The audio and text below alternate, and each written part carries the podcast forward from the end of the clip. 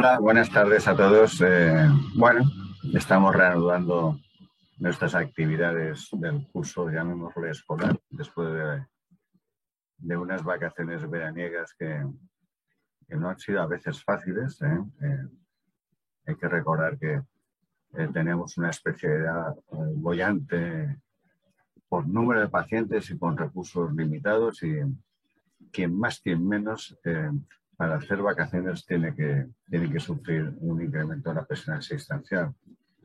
Pero, en fin, esperemos que, que cada vez tengamos más especialistas de oncología y que los números clausos de la universidad pues, se, adecuen a los tiempos actuales. Bien.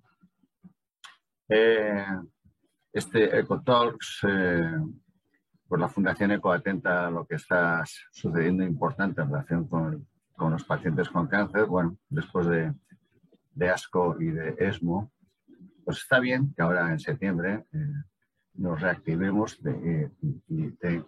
y, llenemos nuestras baterías de, nuevas noticias, nuevos conceptos que nos van a ayudar a tratar mejor a estos pacientes. Pacientes que con la inmunoterapia pues hemos conseguido eh, lograr eh, largos supervivientes y eso está cambiando también nuestras necesidades asistenciales porque cada vez vemos más pacientes con tratamientos más prolongados en el tiempo y es eh, muy importante, es una necesidad urgente dar la diana, conocer cuál es el mejor tratamiento en este momento a los pacientes en función de sus características clínicas o, y o moleculares y eh, bueno y conocer también cuáles son eh, los biomarcadores que nos pueden ayudar, no sé si ya o en el próximo futuro, a elegir la mejor terapia posible a, cada eh, subgrupo de pacientes. Es un webinar que debería tener una duración aproximada de una hora y para tocar estos diferentes temas contamos con tres personas estupendas de un largo recorrido y de una enorme capacidad, no lo digo yo, lo dice la comunidad científica española, como son el doctor eh, Javier de Castro del Hospital La Paz, que nos va a hablar de la inmuno en monoterapia, eh, fundamentalmente en estadios eh, avanzados con PDL1 sub, altamente expreso superior al 50%, yo los voy a presentar a todos para que las eh, charlas sean sucesivas sin tener que interrumpir. Doctor Delvi Rodríguez, que está, eh, bueno, está eh, luciendo un, buen laboratorio y, trabajando y desarrollándolo en, en, sus islas tan queridas para él, que nos hablará sobre las combinaciones de fármacos y por último, el tema de biomarcadores, que es muy importante, es nuestro futuro, eh, ojalá sea inmediato, sobre nuevas dianas, biomarcadores y sus terapias específicas, que lo, va, a defender pues Sergio Sandiego, un valor emergente, con un futuro muy importante, bueno, futuro y un presente, porque eh, ya se ha consolidado dentro de las personas con enorme capacidad para adquirir conocimientos y además eh, compartirlos.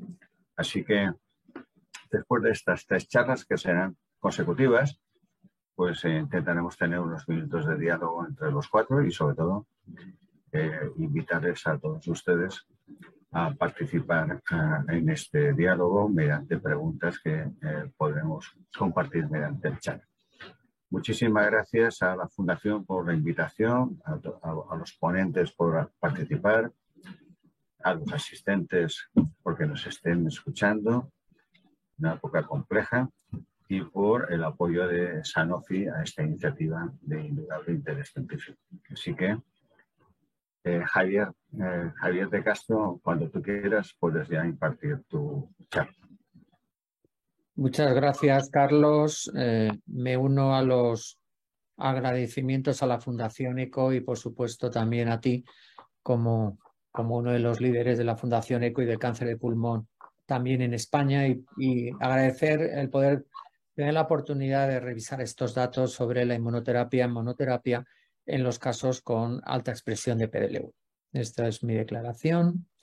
Y como sabéis, el PDL1 podemos decir que es un biomarcador que criticamos mucho, pero sabemos que su alto valor predictivo positivo viene precisamente de este grupo de altos expresores. Y además, a mayor expresión, mayor tasa de respuesta y lo que hemos ido viendo en todos los estudios es que también hay una mayor eh, supervivencia.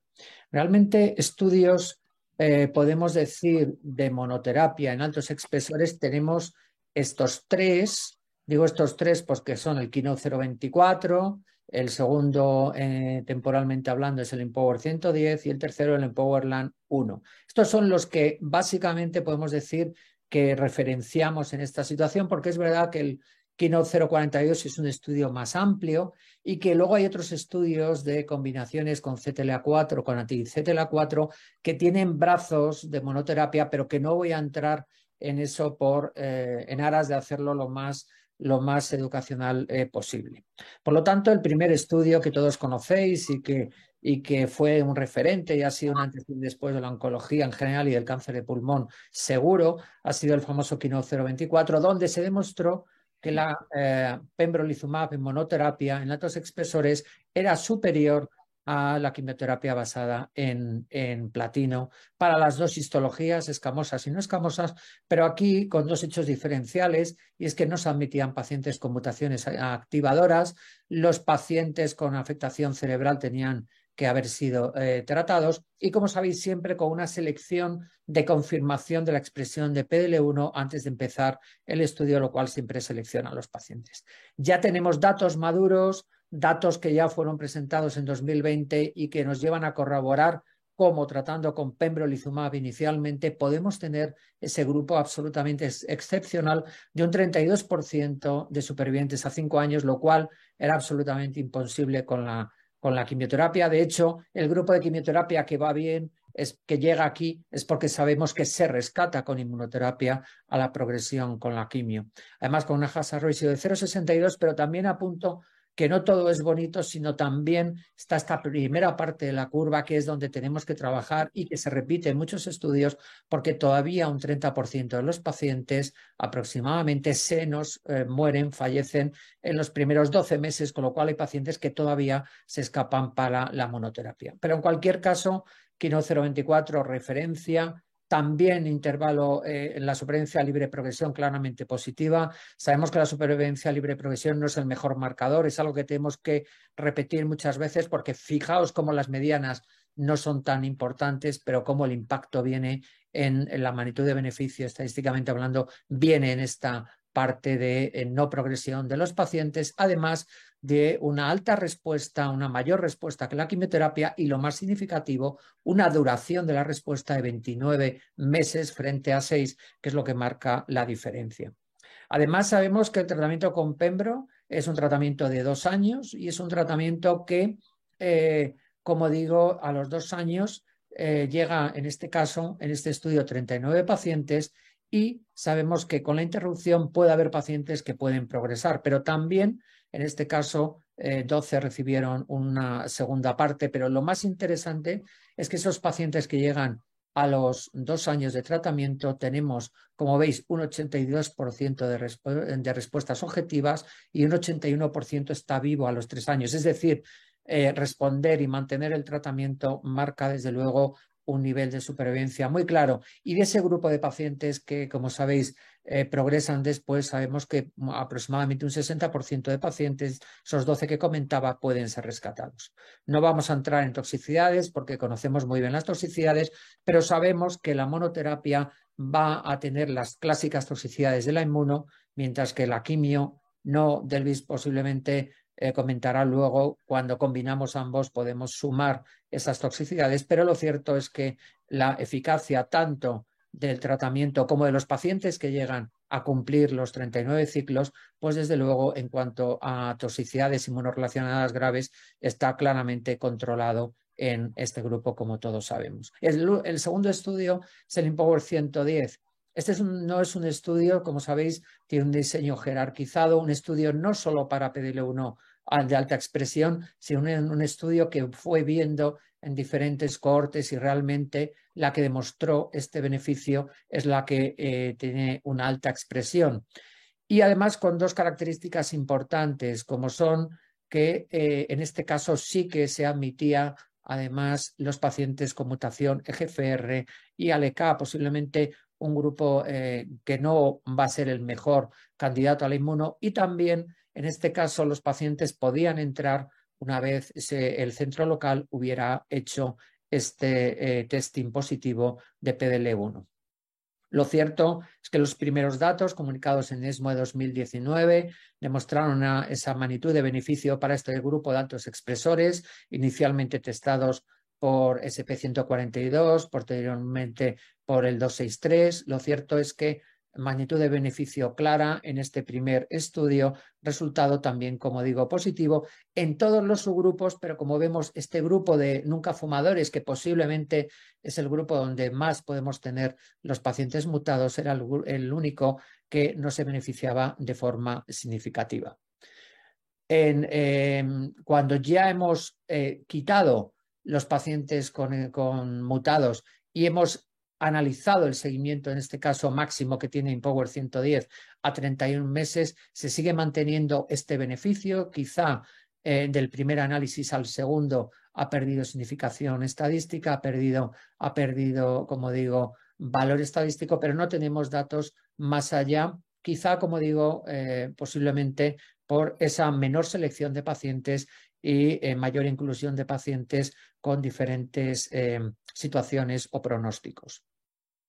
Lo cierto es que también eh, cuando analizamos el impacto de sucesivos tratamientos, sí que se mantiene este beneficio de recibir atezolizumab en altos expresores sobre el grupo que recibió inmunoterapia. Que como digo, en muchos casos los pacientes que reciben quimio en segunda línea van a recibir inmunoterapia.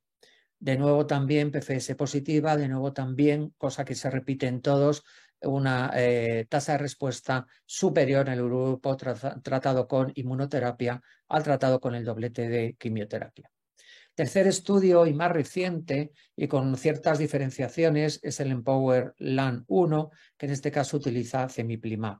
Estudio que tiene eh, como peculiaridades que de nuevo no incluye pacientes con mutaciones clásicas activadoras y que permite y selecciona muy bien a los pacientes, aunque hayan sido tratados que tengan enfermedad eh, metastásica cerebral estable. En este caso, las estratificaciones por histología y un estudio que quizá es el que más engloba a nivel mundial diferentes eh, tipos eh, de pacientes procedentes de los diferentes continentes. En este caso, además, Cemiplimab se comparaba con cuatro ciclos de quimioterapia a elección del investigador y además tenía algo importante desde el punto de vista opcional, que era el, eh, una vez que manteníamos por estos dos años cemiplimab, a la progresión, en este caso, valorar de nuevo mantener el eh, cemiplimab, pero reintroducir la quimioterapia en estos pacientes en los cuales se estimara oportuno. Datos demográficos que son algo diferentes, como decía, posiblemente por el origen de los pacientes con respecto a, eh, a los otros estudios. La proporción de escamosos, casi un 45%, lo cual no es frecuente en nuestro mundo occidental, pero sí en el mundo asiático o en Europa del Este, y la inclusión por primera vez también de pacientes localmente avanzados que no tuvieran eh, posibilidades de tratamiento eh, concomitante con eh, radiación. Con lo cual es otra eh, pista que nos da este nuevo estudio que no nos dio los anteriores. Los primeros datos comunicados en ESMO de 2020 nos dicen que tanto para PFS como para supervivencia global tenemos una magnitud de beneficio muy clara. Si comparamos estas curvas, yo no lo voy a hacer por aquello de la compliance, pero el doctor eh, eh, em, eh, el, doctor Martin Reck, en la discusión que hizo de los datos actualizados en ESMO hace apenas una semana, comparó esta curva de supervivencia global con la del Keynote 024 y prácticamente eran muy superponibles, podemos decir que datos significativos a favor de Cemiplimab, insisto, una población algo diferente a la, de los otros estudios. Pero sobre todo muy interesante porque cuando vemos análisis de subgrupos, la población escamosa, que posiblemente era la que, la que en otros estudios estaba menos eh, em, representada, aunque también habíamos visto señales positivas en cuanto a, su magnitud de beneficio, es muy claro el beneficio. También el grupo, como comentaba, de pacientes con afectación cerebral y aunque el grupo es pequeño, de localmente avanzados, parece que hay una señal positiva en supervivencia global y en supervivencia libre de progresión para ese grupo de pacientes que no había sido incluido en los otros estudios donde solo se incluían pacientes en estadio 4. Además, al ser un estudio más moderno, también se han podido incluir otros datos que ya apuntaba previamente, y es que los pacientes a, a mayor expresión de PDL1, mayor impacto en respuesta, mayor impacto en supervivencia libre de progresión y supervivencia global. Y esto se ve claramente también en el Empowerland 1. Y también, como decía, estos subgrupos de pacientes que tenemos que verlo, evidentemente, con la prudencia de subgrupos, pensar que aquí tenemos eh, únicamente lo que son 87 pacientes localmente avanzados, pero parece claramente que el tratamiento con inmunoterapia en estos pacientes que no se puede dar un tratamiento local, ni por supuesto con cirugía ni con radiación, es superior a la, eh, a la, quimio, a la quimioterapia eh, convencional. De igual modo, los pacientes con afectación cerebral estable, un análisis post-hoc, pero un análisis con, de nuevo, con solo 68 pacientes, pero parece que confirma lo que estamos viendo en otros estudios, como el, estudio del Grupo Español de Cáncer Pulmón Atezobrain, que para pacientes con afectación cerebral, posiblemente el uso de, eh, de inmunoterapia pueda tener un valor eh, muy importante y sobre todo en este grupo de pacientes que estamos hablando de monoterapia lo cual creo que también es a tener muy en cuenta. Como decía, hace apenas una semana se presentaron los datos de seguimiento en ESMO en París, a tres años, supervivencia global, y como se ve, se mantiene una, hazard ratio de 0,57, estadísticamente muy significativa, curvas muy limpias que se separan prácticamente de los dos entre a los dos primeros meses y que demuestran el valor de este fármaco también en este grupo de altos expresores, al igual que la supervivencia libre de progresión, que mantiene una hazard ratio de 0,51 también muy significativa. Como decía, otro de los matices, junto con las metástasis cerebrales, junto con la población de escamosos, junto con eh, los localmente avanzados, es que hacer más allá de la progresión. En muchos casos, cuando un paciente progresa a una monoterapia, mm, nos gustaría mantener la, inmunoterapia y añadir quimioterapia. Este estudio lo permite. Es una población pequeña, son 64 pacientes, pero lo que nos viene a decir es que en este grupo de pacientes podemos alcanzar una mediana de supervivencia en ese periodo de 15 meses, que es claramente superior, como dicen los autores, a los ocho meses de supervivencia global que podemos tener cuando a un paciente a progresión le damos, por ejemplo, una quimioterapia de segunda línea, como puede ser un docetaxel, y que además este tratamiento eh, combinado no aumenta de forma significativa eh, la toxicidad. Con lo cual, evidentemente no es un randomizado, pero abre una puerta a estudios randomizados que nos digan si realmente, como hay algunos en marcha en Estados Unidos, en Francia, si realmente se puede utilizar eh, la quimioterapia ah, manteniendo, como digo, la inmuno. En ASCO de este año también vimos un eh, pool análisis de la FDA que nos decía qué ocurría cuando los pacientes, eh, que era mejor si tratar mm, con la combinación o tratar con monoterapia en estos, en estos, altos expresores, por esa primera parte de la curva que decíamos de pacientes que pueden caer. Lo cierto es que todo apunta a que podemos tener algo más de tasa de respuesta, algo más de supervivencia libre progresión cuando utilizamos quimioterapia, pero vamos a tener más toxicidad seguro y también, perdón que esto es supervivencia global, no supervivencia, eh, no es PFS, vemos que estadísticamente no hay diferencias en supervivencia y sobre todo posiblemente por la toxicidad, el grupo mayor de 75 años se va a beneficiar mucho más de la monoterapia que de la combinación. Con lo cual, todavía tenemos cuestiones pendientes que posiblemente análisis de estudios de mutaciones, de nuevos marcadores, nos dirán qué pacientes podemos seguir tratando con monoterapia o cuáles, seguramente Delvis nos dará más, más eh, señales, tenemos que asociar quimio. Con lo cual, estas son mis conclusiones. Monoterapia claramente eficaz en altos espesores, Pembro, Atezo y Cemipilimab se presentan como los tres inmunoterápicos de elección.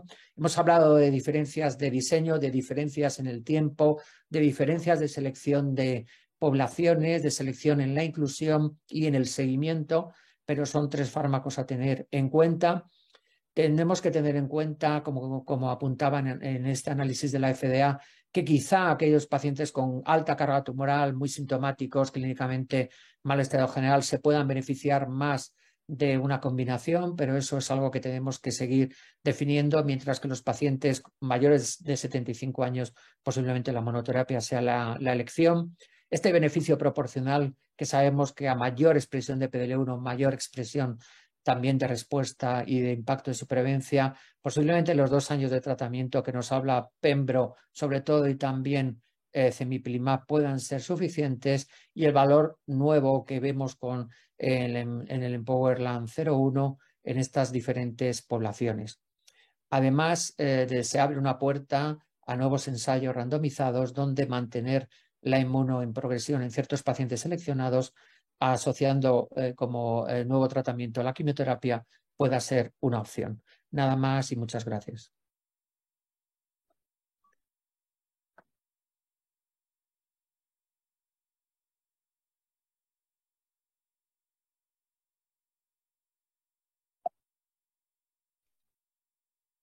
Bueno, eh, muchísimas gracias.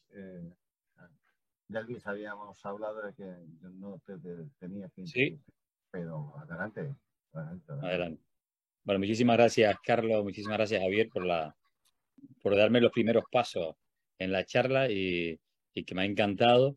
Pero desgraciadamente no todos los pacientes son altos expresores y, y creo que tenemos que seguir usando la combinación de, de, de, inmunoterapia. Estos son mis conflictos de interés. Y realmente, bueno, ya lo ha puesto Javier, pero si tenemos pacientes con alta expresión de PDL1 o con expresión constitutiva de PDL1 y además si tienen eh, infiltración linfocítica, claramente sabemos que estos pacientes, aunque podamos decir que el PDL1 es un biomarcador que no es perfecto, sabemos que estos pacientes van a tener mm, más probabilidades de, ser largo superviviente. Pero hay otros pacientes, y son estos, los pacientes que no tienen expresión de PDL1, y, y, estos pacientes probablemente sean los que más se van a beneficiar de combo, aunque hablaré de todos. Y esto tiene una explicación, y tiene, sabemos que la combinación con quimioterapia, porque los combos con inmuno la podemos hacer con quimioterapia, la podemos hacer con inmuno-inmuno, o con quimio más inmuno-inmuno pueden producir aumento de la expresión o una eh, regulación positiva de la expresión de PDL1 o también producir lo que deseamos, que lleguen más linfocitos T activados al microambiente tumoral. Y bueno, eh, si les contara ahora cuántos ensayos tenemos de quimio inmuno, evidentemente más de 20 no, no tendría para hablar en 15 minutos. Por tanto, me voy a concentrar en los datos más recientes que tenemos y en aquellos estudios a, largo tiempo y que eh, de mayor seguimiento, perdón, y que ya nos pueden hablar de, de algunos pacientes y podemos comenzar a decir que son pacientes curados. Evidentemente, dos de ellos que hace muy poco en ESMO, hace una semana, se presentaron la actualización a cinco años de dos estudios, que si el 024 en monoterapia en fuertemente positivo fue un estudio que cambió la manera de tratar, yo creo que en no escamoso el 189, la combinación de mm, platino, alinta más pembrolizumab, y en escamoso el quino 407 de carbotaxol o carbonat plaquitacel atezolizumab han cambiado la manera de tratar el cáncer de pulmón. Y tener datos a cinco años son importantes. Pues miren aquí, tenemos, y a la izquierda van a ver la supervivencia global a cinco años prácticamente 20%. Recuerden que en este estudio es un estudio independientemente de la expresión de PDL1, Commerce, y tenemos 20% de los pacientes vivos a 5 años contra 10, 11% de los pacientes en el brazo de quimioterapia. Y esto es considerando que hay un crossover tan alto como un 57% de los pacientes que cayeron en el brazo de quimio recibieron anti-PD1 o anti-PDL1. Si miran en la parte inferior de la Mm, gráfica, van a ver que los datos que tenemos por la expresión de PDL1, si más del 50% de 1,49 o menos del, o, PDL1 negativo, cómo tenemos la supervivencia global. Y, y si miran aquí en el 189, aún en la población PDL1 negativo, las asas ratios es de 0,55. Claramente también se benefician estos pacientes y hay cerca de un 10% de los pacientes vivos a 5 años contra 5% de los pacientes, casi el doble vivos a 5 años a pesar de un crossover tan alto. Evidentemente, en los altos expresores hay un 30% vivos a 5 años. Esto si lo comparamos con el 0,24 es muy similar. Aquí volvemos a decir, quiénes van a ser los que van a necesitar la combinación con quimio y quién no. Desgraciadamente, Javier, lo podemos discutir después, pero no voy a poder responder esto. Y mucho más tengo que reafirmar tus datos.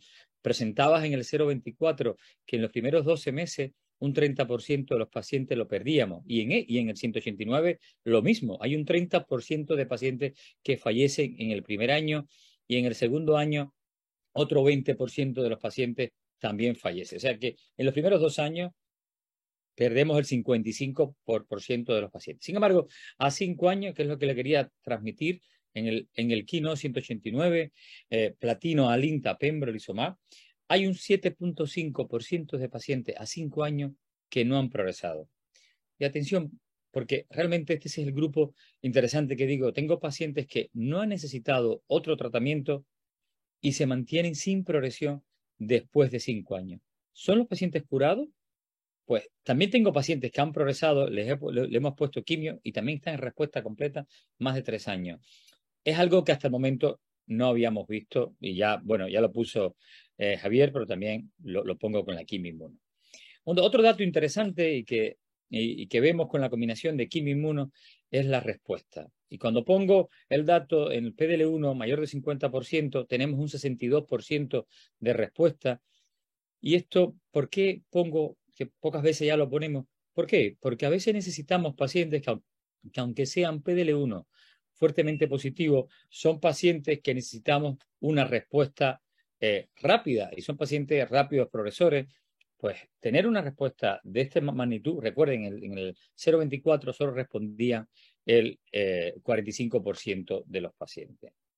Si miran aquí en el 407, son los datos, recuerden, eh, carboplatino, napelquiracel o taxol más pembrolizumab, pues también tenemos datos ya cerca de 5 años, 18.4% de los pacientes vivos a 5 años versus 9.7, a pesar de un crossover del 50%. Aquí debajo vuelven a ver los datos según la expresión de PDL1, en los altamente expresores la, diferencia es más clara. Sin embargo, en los bajos expresores, en los PDL1 negativos, no hay significación estadística. Aquí podemos especular que, hay, que la N es menor, pero son los datos que tenemos. Mi opinión es que la combinación de quimio inmuno, si, tengo que tomar partido donde más eh, sentido le veo en los PDL1 negativos, pero estos son los datos que tenemos y es lo que hay. Si miramos la PFS, vemos que a 5 años 10.8% no ha progresado versus 3.5% en el brazo de quimioterapia.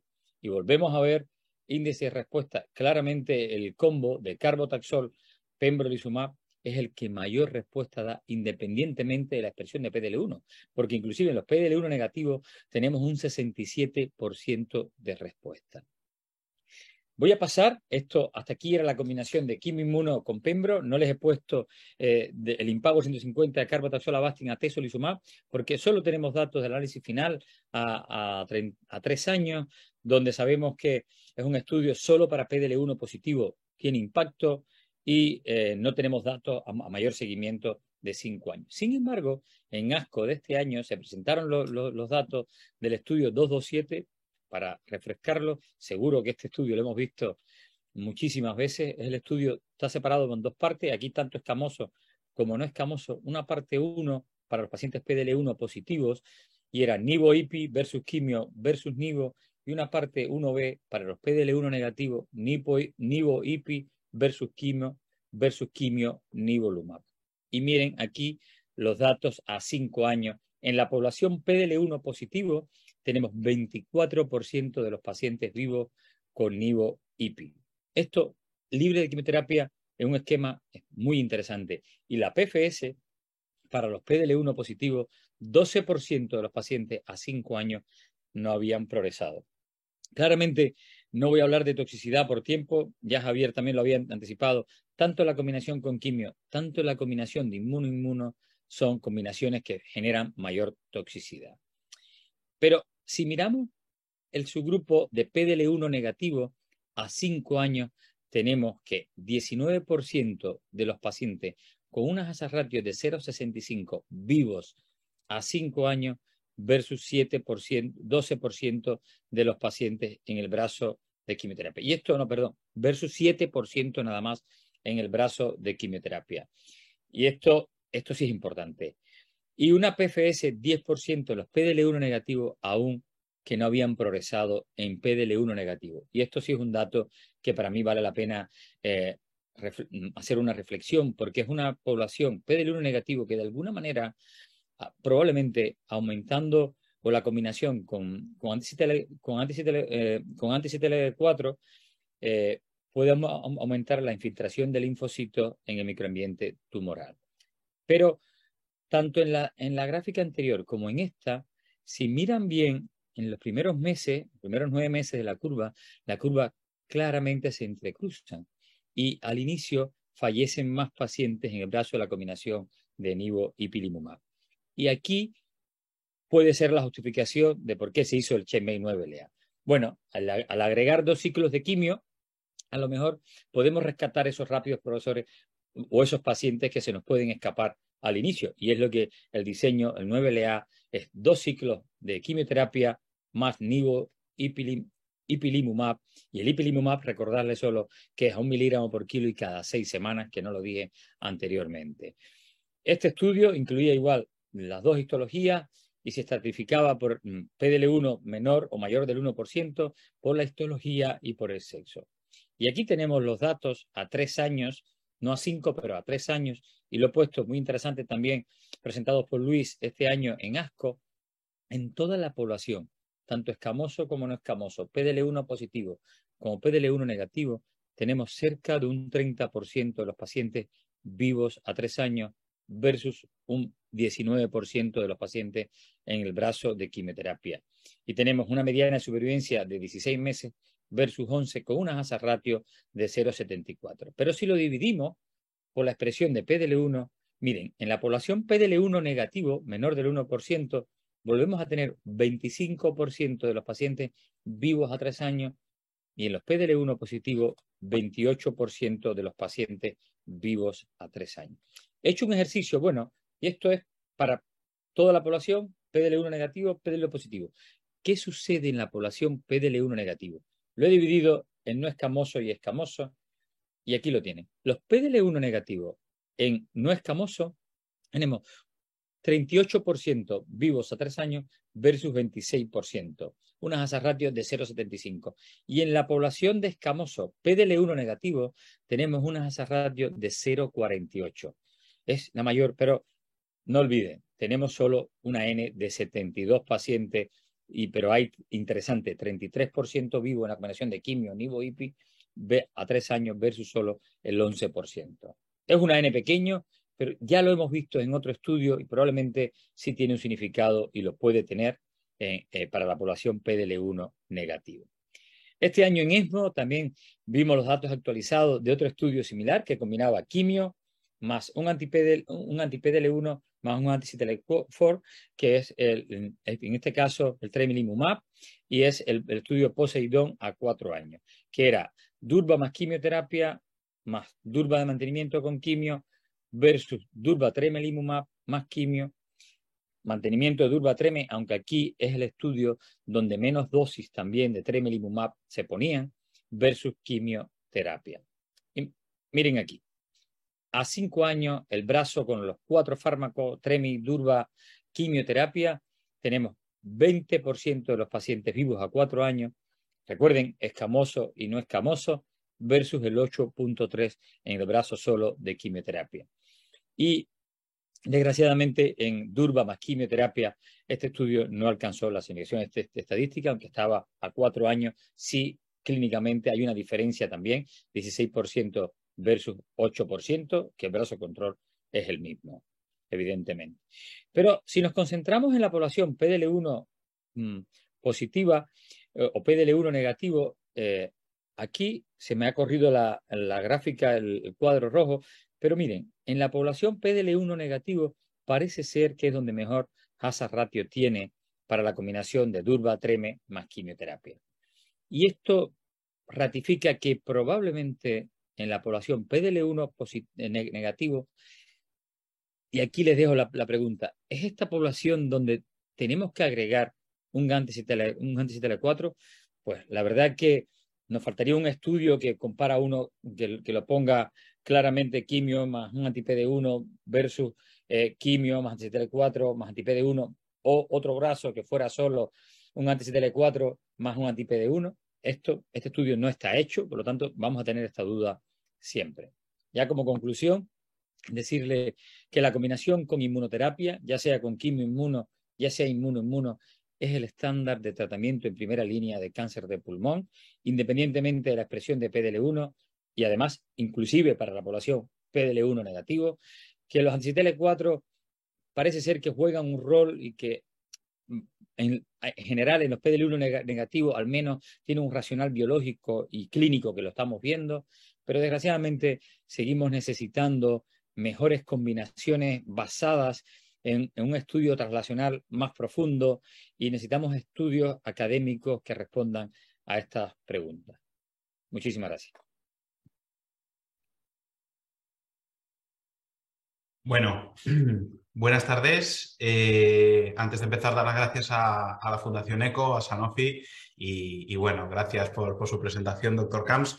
Yo soy Sergio San Diego, oncólogo del Instituto Valenciano de Oncología y voy a hablar de nuevas dianas en cáncer de pulmón. Eh, como saben, hasta el año 2000, eh, la verdad que el cáncer de pulmón era, era una patología con unos, con unos, datos muy pobres en cuanto a supervivencia, donde básicamente teníamos eh, terapias basadas, basadas en platinos, con supervivencias que apenas llegaban a los, a los 12 meses. Y en los últimos años, pues bueno, han aparecido dianas accionables con terapias asociadas que no solo han impactado en supervivencia, sino también en, en calidad de vida. Eh, como saben, las mutaciones que con más frecuencia, eh, con más frecuencia nos, encontramos son CARRAS y EGFR. Sí que es cierto que nuestro entorno EGFR es en torno a un 14%, pero si tenemos en cuenta las mutaciones, además de la elección del exón 19, la inserción del 21, pues otras terapias que no, de entrada no serían sensibilizantes, como son eh, exón 20 o exón 18, pues sí que podemos llegar prácticamente al 30% de los carcinomas de pulmón no microcítico. Además, pues sigo sin, sigo sin poder. Además, eh, como también saben, tenemos datos de largo recorrido para, los pacientes con confusiones de ALK, confusiones de ROS1 y eh, con... bueno, sigo sin... vale. Eh, con, amplificación, eh, amplificaciones de MET y confusiones de red. Son eh, alteraciones menos frecuentes, en torno a un 3, un 4%, pero de las cuales ya empezamos a tener datos alentadores. pasamos diapo. a día de hoy sí que es cierto que al menos a nivel FDA disponemos de muchas opciones terapéuticas para los distintos biomarcadores, algunos como hablamos con mayor o menos recorrido, pero pasamos. Eh, sí que es cierto que a nivel, a nivel nacional las opciones son un, poquito más restringidas y es cierto que si queremos disponer de terapias a nivel de MET, de ENTRAC o de BIRRAG, por ejemplo, pues debemos recurrir a ensayos clínicos o a eh, campañas de uso, de uso compasión. Pasamos. Eh, estas son las, las, cuatro dianas de las que voy a hablar. Obviamente de GFR no voy a hablar de la primera línea, sino de qué hacer a la progresión. También haremos algún comentario de MET, CARRAS y EDOS. Pasamos. Como, muchos saben, a la progresión a osimertinib, cuando este se utiliza de primera línea, la alteración que nos encontramos con más frecuencia son las amplificaciones de, de, MET. Si bien es cierto que como, segunda, como segundas alteraciones, pues las alteraciones que todavía dependen de GFR son, serían las más frecuentes. Cuando utilizamos osimertinib como, como segunda línea, la, amplificación de MET eh, pasaría a un segundo plano, siendo las alteraciones dependientes de GFR las más frecuentes y concretamente la C797S. Pasamos. Eh, sin ir más lejos, en, ASCO de 2022 se presentaron los datos de la combinación de amivantamab, que es un anticuerpo monoclonal biespecífico, anti-GFR y anti-MET, junto a un inhibidor de tercera generación, como es la certinib, en pacientes que habían recibido terapia con osimertinib y, doblete de platino. Son los datos del estudio Crisalis 2. Eh, bueno, en cuanto a endpoint primario, era la tasa de respuestas, pasamos bien. Eh, características demográficas de la población, fíjense, como en un 40% de los pacientes eh, había presencia de metástasis cerebrales con una mediana de hasta tres líneas de tratamiento, con un orden en cuanto a recibir esas terapias pues, eh, de todo tipo. Teníamos pacientes que recibían primero osimertinib y luego quimioterapia, inhibidores de primera seguido de osimertinib y seguido de quimioterapia y otras opciones. Tasa de respuestas objetivas de un 33%, eh, que son pues, básicamente independientes de la, del tipo de mutación de, y de la posición en la que lleven las terapias comentadas. Pasamos. También se presentaron de forma un poquito más cercana en el Mundial de, Pulmón de este año en Viena los datos de la combinación, en este caso de amivantamab lacertinib más quimioterapia, eh, estudio de, fase 1 en el que el endpoint primario era la seguridad, también pacientes muy pretratados que habían recibido en hasta un 70% de los casos osimertinib. Pasamos diapo. Eh, en cuanto al perfil de, toxicidad, si bien es cierto que es una, una N pequeña de 20 pacientes, pues eh, llama la atención la presencia de un 75% de pacientes con, con RAS, un, en torno a un 30% aproximadamente de dermatitis acneiforme, de los cuales un 10% eran grado 3 o superior. Y luego las toxicidades esperables de eh, los inhibidores de MET, como son hipoalbuminemia, edema de miembros inferiores o las toxicidades sobre todo hematológicas a expensas de la quimioterapia. En cuanto a tasas de respuesta, si me pueden poner la diapo anterior, tasa de respuestas objetiva de en torno a un 50%, eh, con una tasa de control de enfermedad del 80%. Eso corresponde a la diapo previa. Eh, eh, pasar al anterior, por favor. Vale. Eh, hemos hablado hasta ahora de terapias en progresión osimertinib independientemente de cuál sea el mecanismo de resistencia. Pues en ESMO de este año se presentaron los datos del estudio INSIGHT 2, es un estudio fase 2 de pacientes que progresan a osimertinib y el mecanismo de resistencia testado eh, a nivel tisular es una amplificación de MET. En este caso reciben tratamiento con tepotinib más osimertinib. Pasamos diapo. El estudio, como les digo, eran pacientes que, podían haber recibido exclusivamente una primera línea de osimertinib, permitiendo pacientes con afectación cerebral, iban a recibir tepotinib más osimertinib, si bien es cierto que se empleó una corte exploratoria con pocos pacientes con tepotinib en, monoterapia y cuyo endpoint primario era la tasa de respuestas objetiva. Pasamos de diapo. ¿Qué tenemos en cuanto a características demográficas? Pues una población con una mediana de edad de unos 60 años, con un 20, en torno a un 25-27% de metástasis cerebrales y llama la atención eh, un, en torno a un 60% de pacientes que habían recibido más de 12 meses de tratamiento con eh, osimertinib. Siguiente diapositiva. Los datos de, tasa de respuesta. Sabemos que se demuestra eh, en torno a un 50% de tasa de respuestas objetivas, tanto cuando la determinación, la determinación se hace por FISH como si se hace por, por NGS. Eh, con una buena tasa de, control de enfermedad, si bien es cierto que para pacientes que recibían exclusivamente tepotinib es verdad que es una N pequeña, pero los datos no eran muy alentadores. Cambiamos de diapo. En cuanto a toxicidad, una toxicidad llevadera, en torno a un 40% de diarreas grado 1-2, eh, seguido de eh, afectación de miembros periféricos en forma, en forma de edema condicionado por el tepotinib. Desde luego son toxicidades llevaderas. Siguiente diapositiva. Simplemente esta diapositiva para comentar de GFR exon 20. Los datos que tenemos son muy preliminares. Eh, como saben, la mutación de GFR exon 20 es poco frecuente dentro de la afectación de GFR, supone en torno a un 4 o 10% del total de mutaciones y que al menos hasta la fecha con los inhibidores que disponemos de primera y segunda generación, los datos que tenemos son bastante pobres. Simplemente destacar que ya empezamos a tener datos de inhibidores biespecíficos, de, de amilantamab, pociotinib, mobocertinib, que ya se acercan a tasas de respuesta de en torno al 60%, pero de los cuales todavía queda cierto recorrido para, eh, para, para desarrollar este tipo, este tipo de fármacos. Hablamos de, de MED, dar algunas pinceladas, se presentaron en ASCO del año, de este año la, monoterapia con avivantamab para pacientes que tenían la mutación más frecuente de MET, que es la, la, exon, 14 skipping. Eh, son pacientes que, como les digo, que recibían el avivantamab en monoterapia, podían haber recibido terapias, terapias previas. Eh, pasamos de diapositiva. Eh, eran pacientes que se incluían pues, hasta un 20% con afectación cerebral, con una mediana de dos tratamientos previamente, podían haber recibido o no inhibidores de, de MET. Cambiamos en la que se demuestra una tasa de beneficio clínico de en torno a un 60%, con eh, un beneficio sobre todo para esos pacientes que no habían recibido tratamiento previamente, con un 71% de, de beneficio y una mediana de supervivencia libre de progresión de 6,7 meses. ¿Cambiamos? Eh, de forma muy, muy reciente también en el Mundial se presentaron los datos de tepotinib en monoterapia para el mismo perfil de pacientes del estudio Vision, de la cohorte C, esta cohorte confirmatoria. Eh, se permitía también pacientes que habían recibido hasta una, dos o incluso tres líneas de tratamiento previo, cuyo endpoint primario la tasa de respuestas objetiva. ¿Cambiamos? las características demográficas, pues un buen equilibrio en cuanto a población masculina y femenina, eh, en cuanto a datos de, eficacia, en primera línea la tasa de respuestas es de en torno a un 60% para pacientes no pretratados y de un 47% para aquellos pacientes que habían llevado dos o más líneas de tratamiento, con PFS eh, eh, correspondientes de 15,9 y 12,1 meses y una mediana de supervivencia global de 21 meses en aquellos pacientes que no habían recibido tratamiento previamente. ¿Cambiamos? Llama la atención en este estudio que se, demuestra cierta actividad a nivel cerebral. Eh, estamos hablando de una tasa de respuestas de en torno a un 67% en los pacientes que tenían enfermedad medible a nivel cerebral. ¿Cambiamos? Pasamos a Carras. Eh, como saben, desde, desde, el año 67 hasta hace prácticamente dos años se ha considerado como una, una, diana inaccesible y es cierto que a partir de 2019 empezamos a tener datos del sotorasib en, en pacientes con Carras y en la mutación G12C. Cambiamos de diapositiva. El, quizá el estudio con más eh, recorridos el estudio CodeBreak 100, es un estudio para tumores sólidos en el, cual los pacientes que habían progresado a todas las terapias previas y con la mutación de Carras G12 c iban a recibir tratamiento con sotorasib.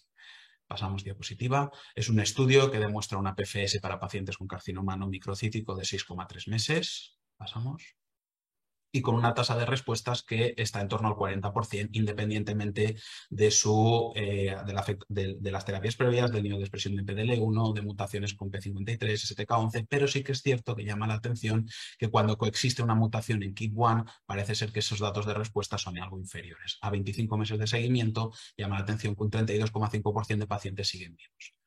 Cambiamos. Cambiamos de diapo. Vale. Eh, quizá en el, congreso más reciente que tenemos, en este año en París, se presentaron los datos de un estudio del cual se tenían eh, muchas expectativas, el CodeBreak 200, un estudio de fase 3 que compara eh, frente a docetaxel en pacientes que han progresado, cambiamos de diapo, que han progresado a quimio o inmunoterapia eh, se presentaron los estudios de este, los datos de este estudio de fase, de fase 3, como les digo, sotorasib frente a docetaxel, pacientes que habían progresado a quimio e inmunoterapia, bien de forma concurrente o bien de forma secuencial, endpoint primario, supervivencia libre de progresión. Pasamos a diapositiva. Es un estudio que, como características demográficas, como les digo, hasta el 55% de pacientes habían recibido dos o más líneas de tratamiento previas, con un buen equilibrio en cuanto a niveles de expresión de PDL1, y es un estudio positivo en supervivencia libre de progresión, con 5,6 meses frente a 4,5 y un 25% de pacientes que no han progresado a los 25 meses. Cambiamos de diapositiva. Eh, beneficio que se, que, se produce en, prácticamente en todos los subgrupos, como les digo, independientemente de la afectación cerebral y del número de terapias previas. Siguiente. Con una tasa de respuestas de, en torno a un 30% frente al 13,2% que ofrece el docetaxel en esta línea de, de tratamiento. Siguiente diapositiva y sin embargo con una supervivencia global de 10,6 meses frente a 11 que ofrece el 12 Taxel, no siendo estadísticamente significativa. Y sí que es cierto que hay que destacar en el plazo de, 12 Taxel un 34% de los pacientes hicieron crossover a, a, a Cambiamos de diapositiva. Eh, eh, una mejor tolerancia para, para sotorasib con menos toxicidades grado 3 o superior y con una menos, eh, un menor requerimiento de, de reducción de dosis. Cambiamos. Se presentaron también con intención en el Mundial de, Pulmón de este año, con intención de, alargar un poquito la, curva y de mejorar los datos que nos ofrece el sotorasib en monoterapia, los datos del Codebreak 100 101, de la combinación de sotorasib y un anti-PD1 o un anti-PDL1 con atezolizumab o pembrolizumab, pacientes ya pretratados en point primario de seguridad, donde el, estudio se realizaba de dos formas, o bien administrando sotorasib y atezolizumab o pembro de forma concurrente desde el día 1 del primer ciclo, o bien iniciando con una dosis de carga de sotorasib durante 21-42 días y añadiendo la tezo o el pembrolizumab a posteriori. Cambiamos de diapositiva. Es un estudio con una N pequeña, con pocos pacientes, pero en la que llama la atención hasta un 50 e incluso un 75% de toxicidades 3 o 4, sobre todo a expensas de, hepatotoxicidad. Así que es cierto que si el inicio de esa, de esa combinación se producía posteriori, las toxicidades grado 3 o 4 eh, se atenuaban. Cambiamos de diapositiva. Datos de eficacia, una tasa de respuestas de un 30% en el brazo, en, perdón, de un 30% en la combinación y un control de enfermedad de un 83% y una supervivencia global de 15,7 meses. Siguiente diapositiva. Tenemos nuevas opciones contra Carras, G12C en monoterapia en combinación, de la cual sabremos eh, más datos eh, más adelante. Y por no extenderme en esta alteración, simplemente destacar que tenemos, que empezamos a tener datos de combinaciones de sotorasib con inhibidores de SHP2, por ejemplo, o empiezan a emerger nuevos, nuevos inhibidores de carras eh, más potentes, incluso algunos que cubren más mutaciones que la de G12C. Cambiamos de diapositiva. Y con esto ya terminamos. Con ER2 se presentaron los datos en ESMO de trastuzumab de Rustecan de este fase 2 para pacientes ER2 mutados. Pasamos de diapo. Eh, era un estudio de pacientes que habían progresado al menos a una línea de tratamiento con doblete eh, en platinos. Los pacientes podían recibir el trastuzumab de a dosis de 5,4 o 6,4 miligramos por kilo y cuyo endpoint primario era la tasa de respuestas objetiva. Siguiente que tenemos una tasa de respuesta objetiva a la dosis de 5,4 de en torno a un 50, 54%, eh, concordante con los datos que nos ofrecía el fase 1, Destinilan 01, con unas toxicidades grado 3-4 de en torno a un 37% de, los pacientes. Siguiente diapositiva. Eh, una cosa que nos llamaba la atención cuando se presentaron los datos de trastuzumab de Ustecan eran las neumonitis. Pues lo que se vio en este fase 2 es que un 6% de los pacientes a la dosis de 5,4 eh, miligramos por kilo iban a desarrollar una neumonitis y que en la mayoría de los casos era en grado 1 o 2, que era notablemente inferior a lo que se objetivó en el, en el Destiny Lang 01. Siguiente. Y con esto concluimos. EGFR eh, e eh, en el estándar en primera línea, yo creo que todos, todos consideramos el osimertinib. Sin embargo, hay muchos estudios a la progresión con combinaciones, amivantamab-lecentinib, quimioterapia inmuno más antiangiogénico, quimio más inhibidores. Y una pregunta que lanzo es si tiene sentido conocer el mecanismo de resistencia a ese inhibidor de primera línea o podemos tratarlos a todos por igual. Que amivantamab y tepotinib son opciones interesantes en, pacientes con alteraciones en MED con la, con eh, la mutación exon 14 skipping, que a nivel de carraso, torasib y adagrasib empiezan a mostrar datos maduros. Y me pregunto si aportan algo las combinaciones, si necesitamos más ITKs contra Carras G12C o quizá que cubran otras mutaciones de Carras. Y finalmente, Trastuzumab deruxtecan muestra datos prometedores y algo más maduros en pacientes con alteraciones a nivel de ER2. Muchas gracias y disculpen las, los inconvenientes. Muchas gracias. Eh, Sergio, muchas gracias a, todos los colegas que habéis participado con vuestras eh, presentaciones tan, bueno, tan condensadas, ¿verdad? Porque en 15 minutos, fijaros que todo lo que habéis dicho ¿eh? es tremendo. Eh, pero Sergio, no, no, no, no acabes con una pregunta, respóndela. ¿Es importante o no analizar ¿no? los mecanismos de resistencia? ¿Qué dices? Yo, yo opino que sí. Yo opino que, que, por supuesto, a nivel, a nivel académico interesa, interesa hacer, bueno, conocer cuáles son los mecanismos de resistencia, que yo creo que ya, ya se empiezas a, averiguar. Y desde luego, teniendo terapias que, que, ya podemos utilizar frente a esos mecanismos de, resistencia, pues yo creo que la forma más óptima, reduciendo toxicidades y mejorando los datos de, eficacia, sí que es conociendo cuál es el mecanismo de, resistencia, en este caso a los imertinib con intención de dar terapias, pues mm, eh, con, más sentido, sobre todo con menos toxicidad. Entonces, desde mi punto de vista, yo creo que merece la pena tener, saber cuál es el mecanismo de, resistencia mm, pues bueno, bien por inclusión en ensayo clínico o bien porque tengamos alguna terapia, pues eso, dentro de, programas de uso Muy bien, Sergio, yo creo que podemos estar todos de acuerdo, ¿no? Delvis y, Javier. Sí, completamente. Totalmente, totalmente de acuerdo. Oye, eh, como hemos empezado por ti, eh, eh, por falta de tiempo, claro, pero no has podido comentar el tema de la biopsia líquida dentro de los mecanismos de, en, el análisis de los mecanismos de resistencia. ¿no? yo creo que es un estudio muy interesante, Desmo, que demuestra cómo eh, la progresión molecular, ¿verdad? Eh, hay un incremento en su supervivencia. Yo creo que esto es una, algo que estábamos todos buscando y es un estudio en el que hay investigadores españoles, una población muy relevante. No muchos pacientes, lógicamente, es muy difícil tener aquí muchos pacientes, pero que se ha hecho un estudio que va a marcar un cambio en la actitud asistencial. ¿Qué os parece a los tres? yo si queréis empiezo, yo creo que el estudio al que te refieres, que es el estudio Apple de, de Jordi Ramón, ¿no? que presentó Jordi de una forma muy brillante.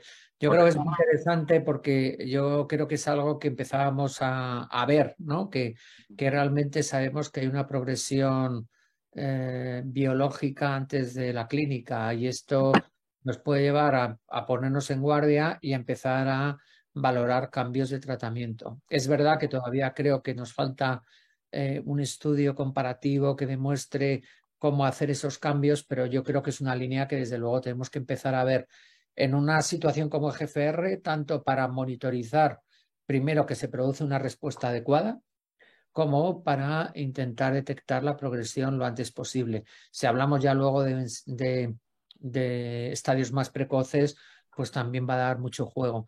Pero sobre todo en esta situación, creo que es un estudio que abre un campo súper interesante. Nos, da, nos da mucha solidez a nuestro, entre comillas, el sentido común, porque eh, muchos de nosotros estábamos haciendo seguimiento de estos pacientes con biopsia líquida y viendo progresiones moleculares y bueno, Mm, la intuición nos decía que debíamos de cambiar tratamiento, entonces lo hacíamos más o menos mientras pedíamos autorizaciones y pedíamos un tag y esas cosas.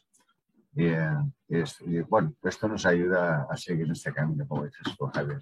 Delvis, ¿qué es opinar? Yo, hombre, yo estoy totalmente de acuerdo. Yo creo que se va a imponer y que todo lo que depende de la tecnología, al final vemos que, se, que tarde o temprano, pero llega. Y ya no solo en, enfermedades con una diana terapéutica, en la inmunoterapia la biopsia líquida creo que también jugará un papel. Mm, tendremos que comenzar a estratificar. Probablemente, por ejemplo, en la población fuertemente positivo, eh, quien no limpie el, el, ctDNA en las primeras seis semanas, a lo mejor es alguien que tienes que agregarle quimio, por decir algo, esto habrá que, verlo en ensayo, pero si nos anticipamos en, en, los estudios que tenemos en ayudancia y ayudancia, a lo mejor no, nos ayudará a seleccionar población, cuál de verdad tenemos que hacerle ayudancia tras la neoayudancia o cuál. Y esto nos va a ayudar tanto en estadios metastásicos como, y ya no solo, ya le digo, con drives mutacionales, pero también con la inmuno, tomará su lugar. ¿Qué tiempo tendremos que esperar? No lo sé, pero estoy convencido que llegará. Esto está muy bien. Eh, eh, comparto y te agradezco tu intervención, Luis, porque yo creo que es tan importante ya implementar en la práctica asistencial de una manera controlada, por supuesto, recogiendo los datos, intentando que sean proyectos de investigación, como queráis, pero tenemos que medir el DNA tumoral en plasma, en sangre. Esto es muy importante, tanto en estadios avanzados como en, la enfermedad Herdy. Bueno, eh, tengo aquí una tengo alguna pregunta de los que nos están escuchando, los compañeros. Mm, bueno, es una pregunta simple y cómoda, pero quizás la, os la haré después, porque, a ver, vamos a hablar de, de, de los tratamientos en monoterapia. Eh, Javier ha comentado el análisis de Martin Reck, ¿no? como todo análisis de este tipo, pues totalmente criticable, ¿no? Entre comillas, lo de, criticable, ¿no? O matizable, ¿no? Porque no se basa en un estudio planificado, etcétera, etcétera, etcétera. Y Javier, eh, haríamos semi solamente en escamosos nervioso central o localmente avanzados o, qué hacemos? ¿Qué hacemos? ¿Cómo, ¿Qué aconsejamos a nuestros compañeros que nos escuchan a la hora de un altamente expresivo qué tratamiento dar? Bueno, yo lo que he intentado eh, eh, compartir es que posiblemente hemos ido aprendiendo de un estudio a otro. Eh, Keynote 024 fue un referente, pero fue un estudio altamente seleccionado y con una población muy concreta. Y ahí llegamos al estudio de Cemiplimab, que es una población mucho más amplia, con una serie de respuestas que empezamos a compartir que eh, obviamente no habían sido consideradas en el, en el primer estudio. ¿no? Entonces, en esta situación, desde luego, los datos en escamosos son, son muy consistentes con Cemiplimab. En los casos de localmente avanzados son un grupo muy pequeño, pero es el único grupo que desde luego intenta responder a esto. Y en los casos a progresión de añadir quimioterapia, yo creo que también es una gran, es una gran opción eh, porque son los que nos dan estas nuevas opciones. Si bien en el caso este de, la, de asociar quimioterapia, pues como digo, lo tenemos que confirmar eh, con estudios en marcha. De, igual modo, creo que eh, también es interesante el tema de las metástasis cerebrales. Eh, yo no me atrevería a decir, no es por ser políticamente correcto, ¿no? Pero realmente lo que nos está diciendo este estudio de Cemiplimab en un, en un análisis que no estaba planificado es que las metástasis cerebrales se pueden beneficiar más de la quimioterapia, de la, de la inmunoterapia, en este caso con Cemiplimab, que de la quimio. Y esto es algo que, como decía, aunque son dos poblaciones diferentes, pero que cada vez estamos viendo más, que la inmunoterapia tiene un papel en la afectación cerebral.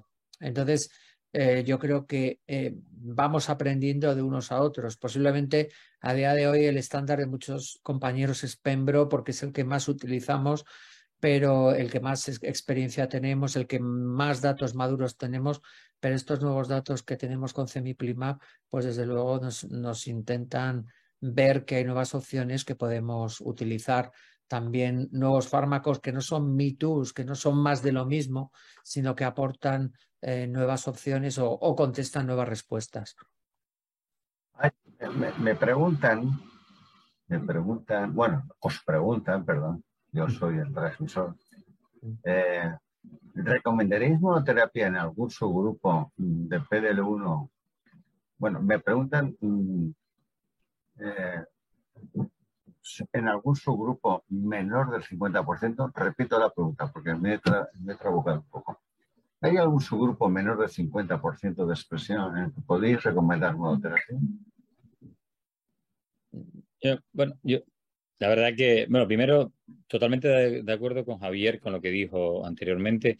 los datos de Simiplimab, a mí me, mm, me alegraron verlos porque son consistentes y al, menos nos, dicen, mira, lo que ya veíamos con lo fuertemente positivo es una realidad. Mm. Y, esto es real ya no en una población hiperseleccionada, en una población además con algunas características diferentes, pues mira, también aquí hay largo superviviente y hay, y hay una respuesta muy, muy buena. Ahora, si me dicen en menor de 50%, entre 1 y 49, yo por principio de principio no pondría nunca monoterapia. Todo paciente menor del 50% intentaría poner quimio más inmunoterapia o inmuno más, inmuno o quimio más inmuno más inmuno inmuno. Eh, sé que hay datos de 1 a 49, pero para mí son negativos. También puedo hacer la pregunta al revés. Eh, en expresores de más del 50%, eh, ¿hay algún subgrupo de pacientes en las que no se recomendaría monoterapia? yo estoy totalmente de acuerdo con Delvis que en los bajos expresores claramente hay el valor predictivo eh, negativo se va a perder, o sea, no es tan importante como para usar inmuno. Tenemos estudios de monoterapia en poblaciones por ejemplo, de mal pronóstico como el Ipsos que se ha presentado y demuestran que la monoterapia, si no es el paciente seleccionado sola, no va a dar muy buen resultado. En los altos expresores, ¿qué pacientes se pueden beneficiar de una quimioterapia? Pues posiblemente mm, Delvis ha apuntado los datos que van a llegar de biopsia líquida, posiblemente los datos relacionados con posibles mutaciones de resistencia que todos empezamos a conocer, aunque no hay datos prospectivos claros como, como son STK11, KIP1, eh, mm, pacientes que clínicamente sabemos que tienen alta carga tumoral, mal estado general por, el, por la alta carga tumoral, son aquellos pacientes que, que más se pueden beneficiar de una combinación. Y es un poco lo que intentó responder estudios como el Checkmate 9LA con otra concepción porque es un doblete de inmuno, pero yo creo que son en aquellos pacientes donde eh, creemos, vemos en la práctica que son pacientes que si no funciona la inmunoterapia tienen muy mal pronóstico, con lo cual creo que sería el grupo donde yo en espera datos clínicos, en espera de datos eh, moleculares, donde utilizaría combinación. Y hablando de, esto de las combinaciones, ¿no? Vamos, hemos hablado un poco de monoterapias, tenemos que hacer eh, un coloquio recortado en el tiempo, ya lo sé. Eh, eh, Delvis, mojate, inmuno, inmuno, inmunoquimio. Ya, ya me mojé diciendo los menos del 50%. Eso lo dejo para Javier ahora ahí. es broma. Yo no sería capaz de, de decirte en qué paciente usar quimio inmuno y en cuál usar inmuno inmuno solo. Claro, evidentemente la más fácil es un paciente que no desea quimioterapia, pues ya lo tenemos claro, ¿no? Por lo menos prefiero ponerle inmuno inmuno o un paciente que, que tiene algún tipo de toxicidad o que tiene algún factor adverso, a lo mejor me quedo más tranquilo poniendo dos ciclos nada más de quimio. Pero son pacientes, no podría responder a esta pregunta porque no tengo datos esa es la, cuando vemos pacientes no sabemos nunca, ¿no? Eh, y nos basamos quizás inadecuadamente, no, quizás no, inadecuadamente nos basamos a veces en la intuición, en la aparente debilidad de un paciente que estamos viendo en la consulta, en la sospecha de las toxicidades que pueden aparecer, lo que les puede afectar, ¿no? Eh, pero no tenemos una vara de medir exacta para poder tomar una decisión de, momento. Y, en relación con, el mantenimiento, a ver, es una pregunta redundante, ¿no? Que suele, se plantea siempre. ¿Cuánto? ¿Hasta dónde? ¿Hasta dónde tenemos que llegar a un esfuerzo terapéutico con estos pacientes? Bueno, ya, ya vemos que a dos años tampoco es que lleguen tantos. los datos que tenemos de, de, de de los estudios son hasta dos años de, de tratamiento, pero si, si miras cuántos son los que de verdad llegan a dos años, es un número pequeño, 10%. Lo que sí sabemos que esos que llegan son los que más posibilidades tienen también de llegar a, a mayor tiempo. Cuatro años. pero no lo veo mal. Dos años lo haces en la práctica real, a los dos años paras o, o no? Buena pregunta. La, verdad que. Esto nos, pasa, nos pasa en mi, en mi servicio todos casi todos los días. ¿Qué hacemos? ¿Cortamos o qué? Si es un paciente que ha llegado a una respuesta completa, que son pocos, pero los he tenido, ese paciente casi siempre, y, esto también es fuera de, ensayo, porque los ensayos no lo obligaban, siempre le hago un PET para confirmar que de verdad está en respuesta completa. Y si el PET es negativo, pues mira, paro y me quedo más bien. Pero si el PET hay algunos focos nada más, también tiendo a hacer algo que no puedo decir que es estándar y, les pido disculpas porque no, no es para, que, para copiar, digo, mi práctica clínica habitual. En algunos hago consolidación con radio también, si son alguna lesión única o pocas que se puedan irradiar. Y me quedo más tranquilo que parando el tratamiento y esperando que progresen. Pero he tenido otros, he tenido de todo, porque he tenido pacientes en ensayos que he tenido que parar, que parar obligatoriamente y que no he podido ni, hacer ninguna de estas maniobras. Y he tenido de todo, he tenido algunos que han recaído y otros que no. Ya le digo, realmente el que llega a dos años son pocos, pero los que llegan son los que más probabilidades tienen de, mantenerse. bueno, hemos comentado también, hablando ya de, creo que tenemos que ir finalizando. Me avisa desde la organización que se nos está acabando ya el, tiempo que nos han concedido. Que eh, a la progresión con la inmuno, eh, ¿no? Hay datos muy interesantes de la, del mantenimiento ¿no? de la inmunoconquimio. ¿No, Javier? ¿Quieres añadir algo a este respecto? Sí, yo creo que un poco en la línea de lo que ha contestado Delvis brevemente, yo creo que en la práctica habitual eh, eh, cuenta mucho el sentido común. Hay pacientes que cumplen dos años y ves que son pacientes muy estables, que puedes parar. También la opinión del paciente es muy importante y en relación con la progresión, lo mismo. Hay pacientes que tú te das cuenta que la progresión es oligometastásica, que quieres mantener el tratamiento, que quieres un tratamiento local, es una opción, o que piensas que en ese momento mantener el, fármaco inmunoterápico es interesante y empezar con la, con la quimio es la opción. Hay diferentes pacientes, esto nos lo va a contestar los ensayos en marcha, pero desde luego creo que es una opción que responde muy bien a la inquietud que tenemos en la clínica. Y creo que eso es muy importante cuando los ensayos contestan eh, inquietudes clínicas. Y esta es una de ellas. Muy bien, tenemos que acabar. Eh, muchísimas gracias por, por vuestra generosidad, vuestra ayuda, eh, por compartir vuestros conocimientos. Estos conocimientos que hemos escuchado no, se adquieren por osmosis, eh, implican un trabajo y un esfuerzo, viajes, estudiar mucho, ver mucho enfermo. Eh, muchas gracias por el nombre de los pacientes y, y yo también quería comentar ¿no? Esto, esto que nos está cambiando. Y esta mañana, perdón, me, voy a desviar un pelín, pero un segundo. También tengo una reunión con los responsables de la administración de mi hospital. Les he, intentado explicar cómo está cambiando la clínica oncológica. Porque eh, más, primeros, más casos nuevos no estamos viendo, pero tenemos cada vez más pacientes porque afortunadamente los enfermos nos viven más tanto por el inmuno como las terapias dirigidas adrianas, etc. Y que esto, la, tanto el tratamiento activo como los, el, tratamiento de soporte a estos pacientes, en todos sentidos, ¿no?